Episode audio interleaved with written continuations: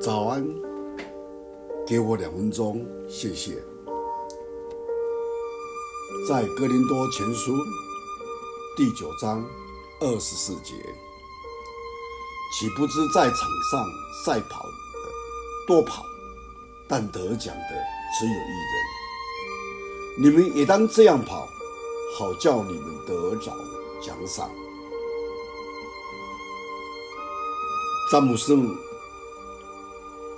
在十几岁的时候就梦想，将来有一天能成为美国下坡滑水队的队员，但是他却被征召入伍，并被送到越南。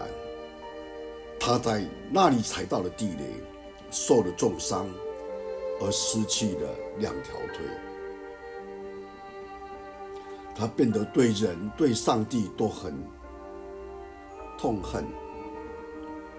所以酗酒、吸毒，甚至想要自杀。后来，詹姆斯遇到了一些基督徒，向他解释基督能如何的改变他。开始时，他不相信。不过后来，他终于邀请了基督进入他的生命。他回想着。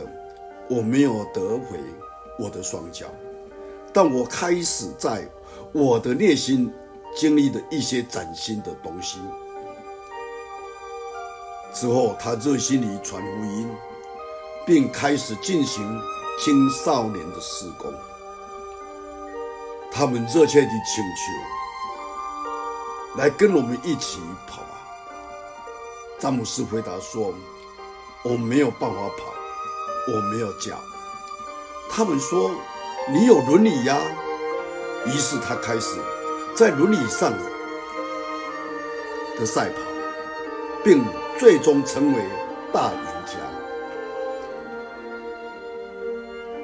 人们常常会这样问他：是轮椅马拉松改变你的生命吗？他非常肯定地回答说：不，是耶稣基督改变了我。们想一想，我们觉得自己是一一个输家吗？